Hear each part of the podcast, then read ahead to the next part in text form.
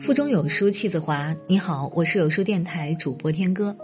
今天我们要分享的文章是林语堂的《人生就像一首诗》，一起来听。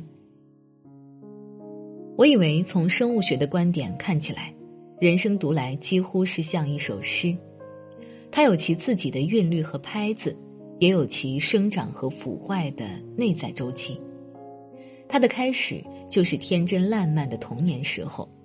接着便是粗拙的青年时期，粗拙的企图去适应成熟的社会，具有青年的热情和余憨、理想和野心。后来达到一个活动很剧烈的成年时期，由经验获得利益，又由社会及人类天性上得到更多的经验。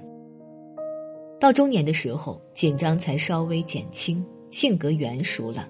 像水果的成熟或好酒的纯熟那样的圆熟了，对于人生渐渐抱了一种较宽容、较完事，同时也较慈和的态度。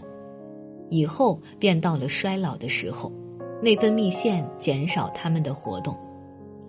如果我们对老年有着一种真正的哲学观念，而照这种观念去调整我们的生活方式。那么，这个时期在我们心目中便是和平、稳定、闲逸和满足的时期。最后，生命的火光闪灭了，一个人永远长眠不再醒了。我们应该能够体验出这种人生的韵律之美，应该能够像欣赏大交响曲那样欣赏人生的主要体旨，欣赏它的冲突的旋律以及最后的决定。这些循环的动作在正常的人生上是大概相同的，不过那音乐必须由个人自己去演奏。在某些人的灵魂中，那个不调和的音键变得日益宏大，结果竟把正式的曲调淹没了。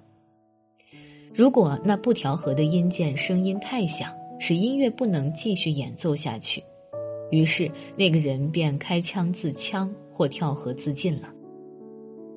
正是因为他缺乏良好的自我教育，弄得原来的主旋律遭了掩蔽。反之，正常的人生是会保持着一种严肃的动作和行列，朝着正常的目标前进。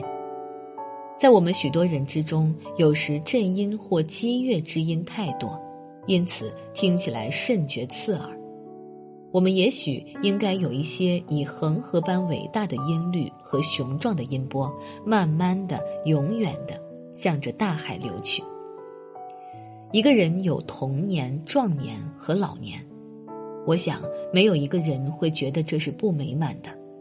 一天有上午、中午、日落，一年有春夏秋冬四季，这办法再好没有。人生没有什么好坏。只有在那一季里，什么东西是好的的问题。如果我们抱着这种生物学的人生观念，循着季节去生活，那么除自大的呆子和无可救药的理想主义者之外，没有人会否认人生确实像一首诗那样的生活过去的。莎士比亚曾在他的人生七阶段的那节文章里，把这个观念极明显的表达出来。许多中国作家也曾说过与此相似的话。莎士比亚没有变成富于宗教观念的人，也不曾对宗教表示很大的关怀，这是很可怪的。我想，这便是他所以伟大的地方。